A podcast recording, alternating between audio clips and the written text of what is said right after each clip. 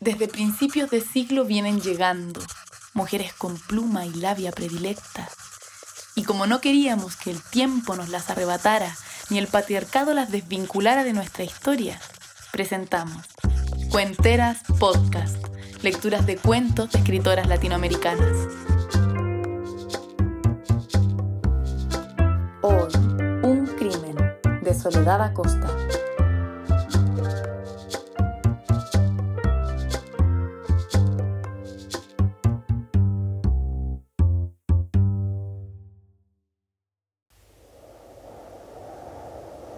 Vedes las hierbas verdes y floridas, que amanecen verdes y anochecen secas.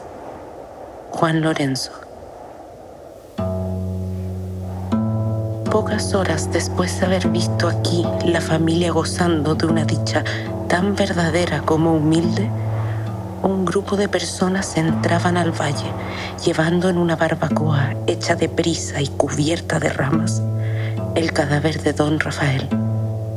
Detrás, yacida de la camilla, iba una mujer con los vestidos desgarrados y sollozando. La gente callaba en torno suyo, respetando su dolor.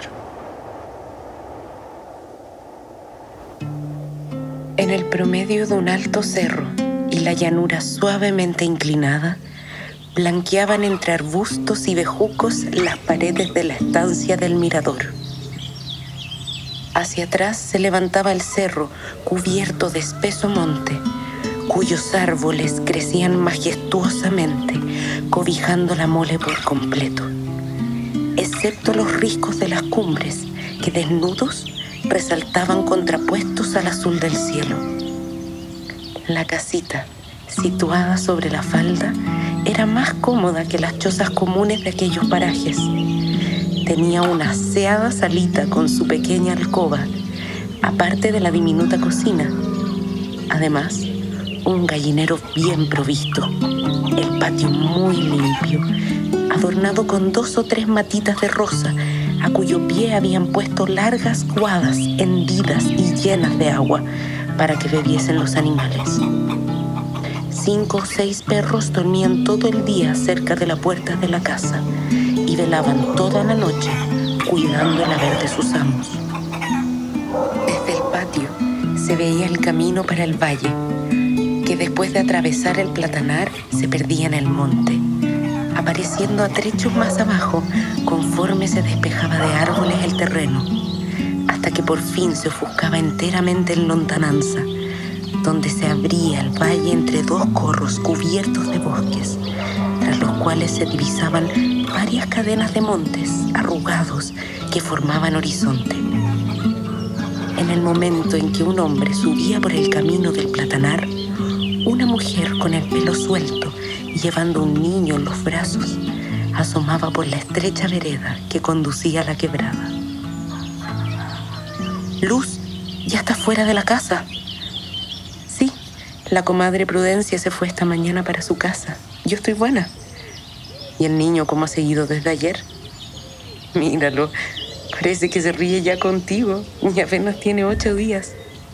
En eso llegó de la cementera, con el asadón al hombro, un niño de 10 a 11 años de edad que había estado trabajando y seguido por tres niños más pequeños, todos corrieron a recibir a su padre con exclamaciones de alegría. Juliana, baja el almuerzo, que aquí está tu padre. Una muchacha que apenas llegaría a los nueve años salió entonces de la puerta de la cocina con una humeante olla trabajosamente sostenida en ambas manos y la depositó con mucho tiento bajo la lar, siendo aquel el centro del concurso de todos los miembros de la familia. Asaltaron briosamente la olla, sacando del fondo de ella la parte que más les gustaba del sancocho, de plátano verde, con yuca trozos de carne de marrano. ¿No te hacen a veces falta tu familia y tu pueblo, Luz? No, por cierto, ninguna. Aquí a lo menos vivimos tranquilos, sin aprensiones ni afán, pero con más pobreza de la necesaria. En los años que hemos vivido aquí, ya ves que poco hemos ganado. Esto me desconsuela. Pero nada nos falta, ni nos sobra. En verdad, hoy vi en la plaza del Valle a don Bernardino. Don Bernardino, no, no, no, no me lo digas. No seas aprensiva.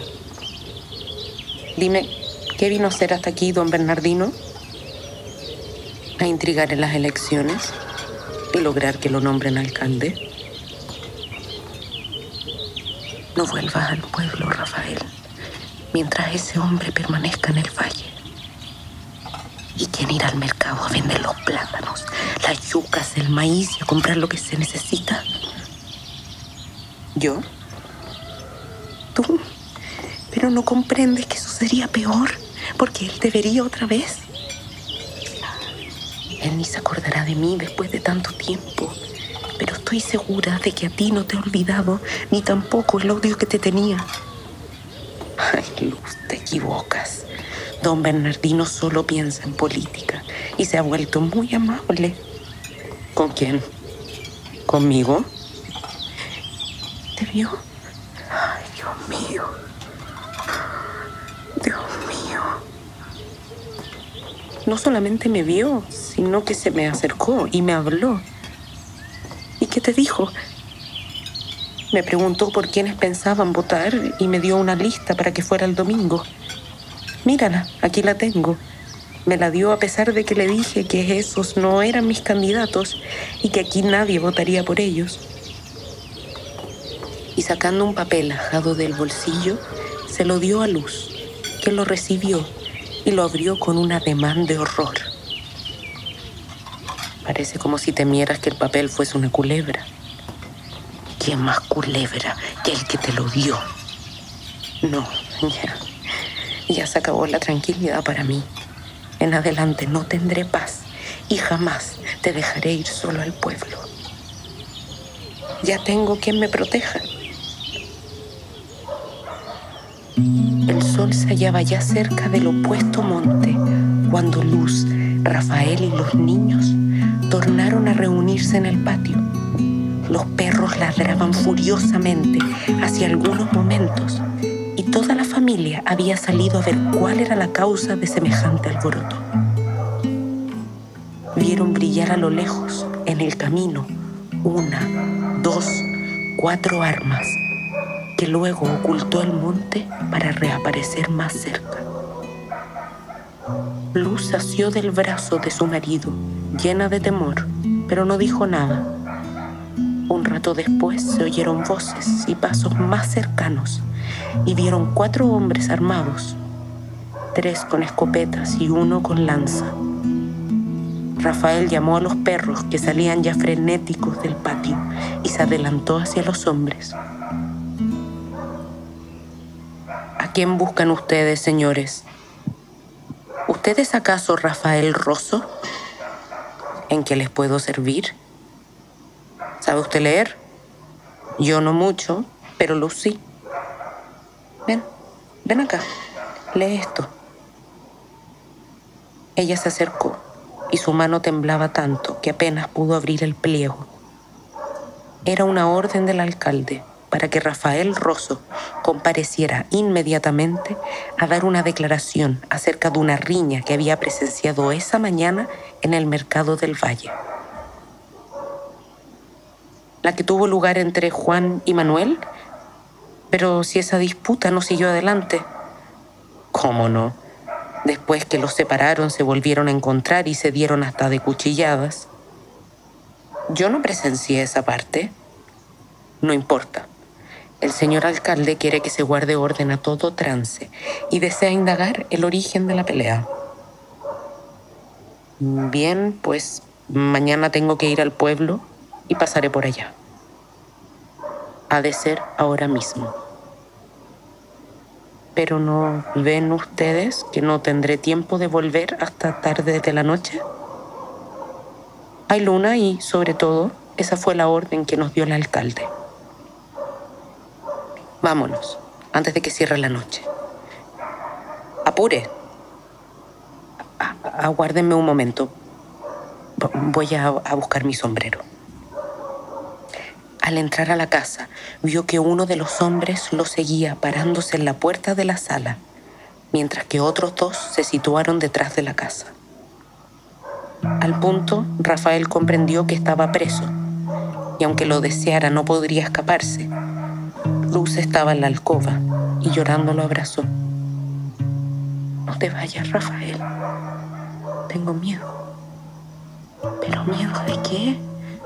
No veo motivo para afanarte tanto. Busca cualquier pretexto para que no te obliguen a ir esta tarde. Creo que sería peor hacer resistencia. Deja lo menos que te acompañe Pepito y no vuelvas esta noche. Es decir, si te dejan libre. Enseguida emprendieron marcha, quedándose luz en la puerta de su casa, poseída de temor, inmóvil y callada hasta que se ocultaron todos en el platanar y entonces, sentándose, prorrumpió en llanto. Juliana, anda a la casa de la comadre Prudencia y dile que he quedado otra vez sola y que me venga a acompañar esta noche. La niña desapareció prontamente y cruzando la quebrada tomó una vereda sombreada que subía hasta la cima de la montaña donde estaba la choza de la amiga de Luz. La acongojada madre, en tanto, vio pasar y relucir las armas por el último sitio abierto de la montaña, pero no se movía de allí. Un momento después, se oyeron distintamente dos, tres tiros, cuyo estruendo repitió el eco de cerro en cerro.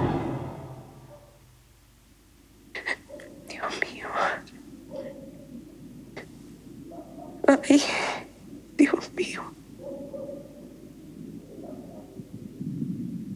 Cuando llegó la amiga de Luz, la vieja Prudencia, encontró a la casera con los ojos desmedidamente abiertos, que miraba hacia lo lejos como que si hubiese visto un espectro, y le refirió Luz lo acaecido. Vaya con las apresiones de mi comadre. ¿No me dice que los alguaciles llevaban escopetas? lo habrán tirado a algún pájaro o armadillo. Conozco cuando se dispara con munición o con bala. Fueron balazos y aún me pareció haber oído un grito. ¿Por qué dejé ir a Rafael? Pude haber escondido en la montaña. ¿Quién le va a hacer ningún mal a un hombre tan pacífico como mi compadre? pero ha venido del alcalde don Bernardino. ¿Quién es don Bernardino? Es el hijo del gamonal del pueblo de donde somos nosotros. Se encaprichó en galantearme antes de casarme con Rafael, pero siempre le hice mala cara y hasta le tenía miedo. ¿No oye usted sonar alguna cosa? No, nada. Siga su cuento. Con todo, me perseguía y trataba de hablar conmigo. Un día Rafael le encontró rondándome la casa y trabaron agrias palabras. Y por consecuencia de esto, el otro se fue del lugar y no volvió sino mucho después de haberme casado. Pero no se le había olvidado su resentimiento con mi marido y se propuso molestarnos de todos modos. Rafael entonces intrigó para que no votaran por él para no sé qué empleo, saliendo otro en su lugar. Esa fue la causa de nuestra ruina. Hizo que su padre nos quitara la estancia y tuvimos que vender los animales por cualquier cosa e irnos del pueblo. Pero no antes de que Rafael le dijera cuatro verdades en la plaza, a lo que el otro le contestó, prometiendo vengarse de todos modos. Y nos persiguió mucho hasta que vinimos aquí, en donde hasta ahora habíamos vivido tranquilos. Estoy segura de, que oigo ruidos en la montaña. ¿No ve usted cómo se mueve una cosa allá abajo? Los perros, que habían permanecido echados a sus pies, se levantaron gruñendo.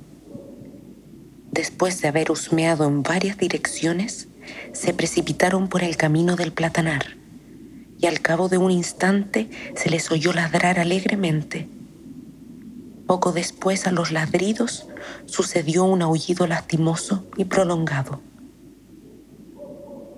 Hízose visible un bulto que se movía en la vereda y cuando llegó al patio, la luna iluminó claramente al niño que temblando y cubierto de sangre prorrumpió en sollozos al ver a su madre. Mamá, ¿qué haremos?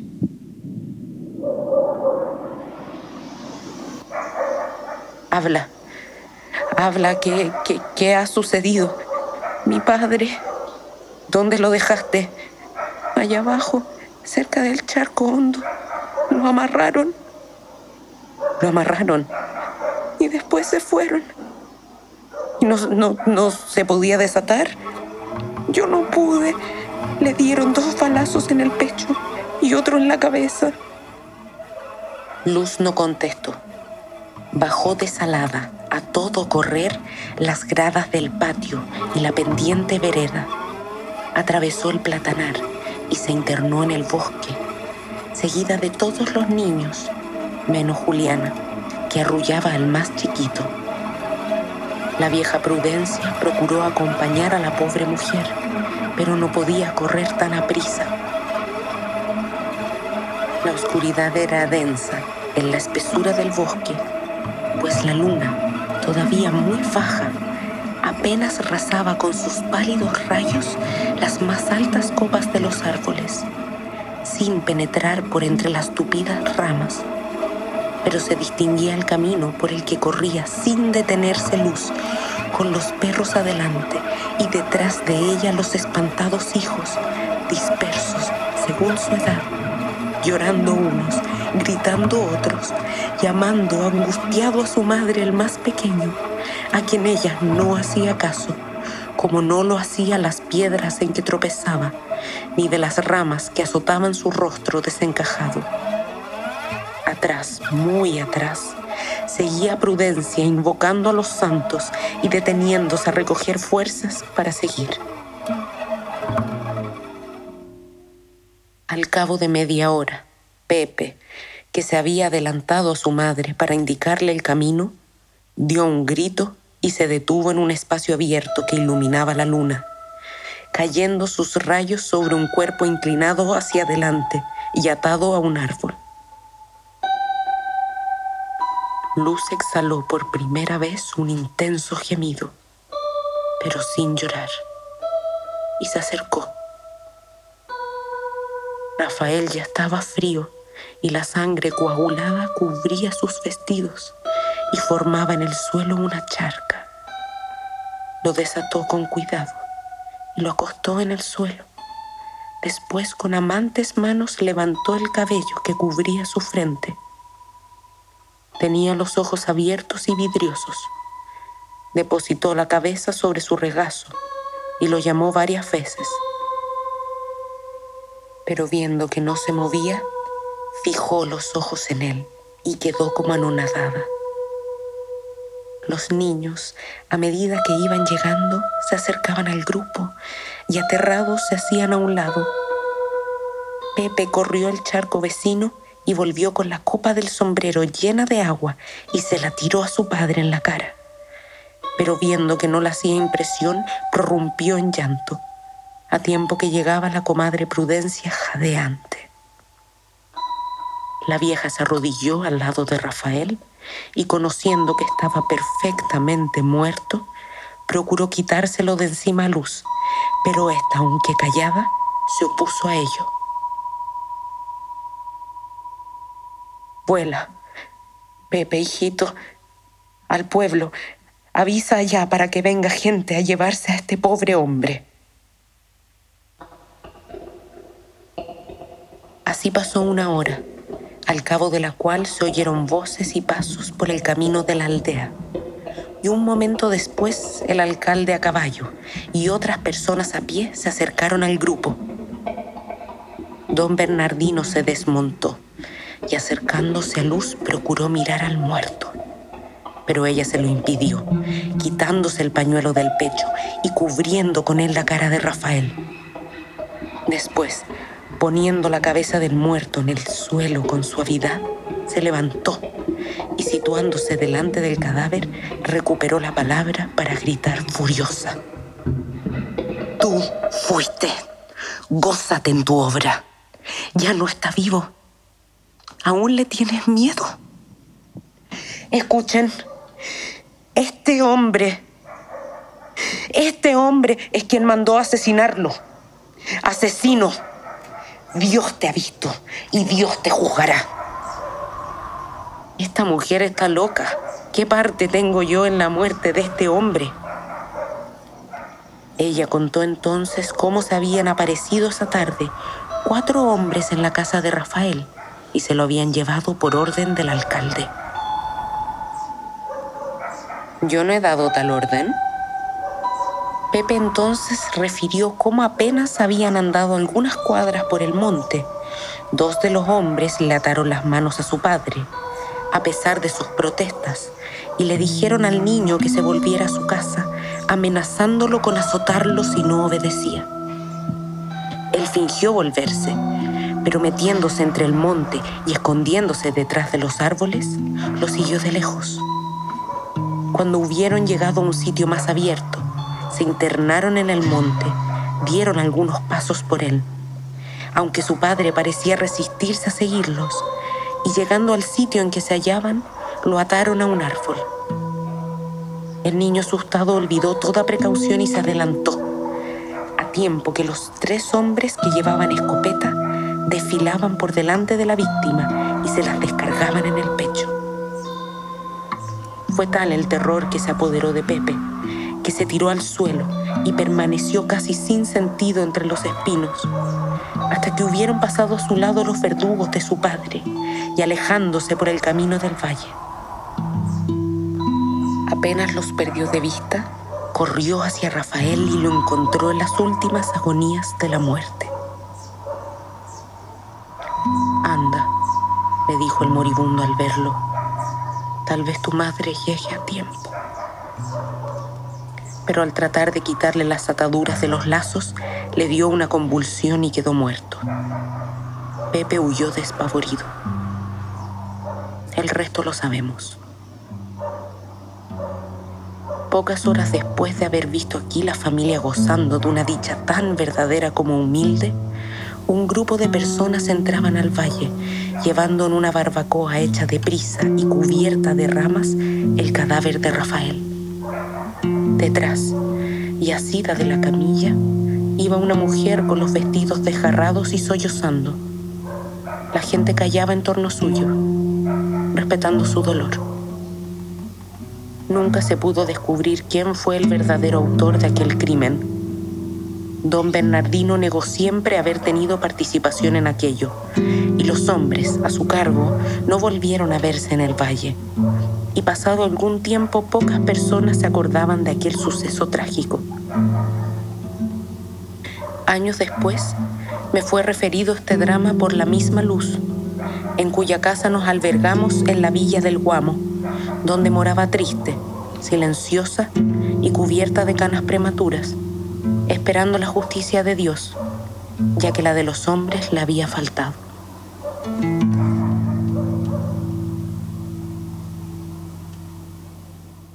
Acabas de escuchar Un crimen de Soledad Acosta. Acompáñanos la próxima semana en Cuenteras Podcast.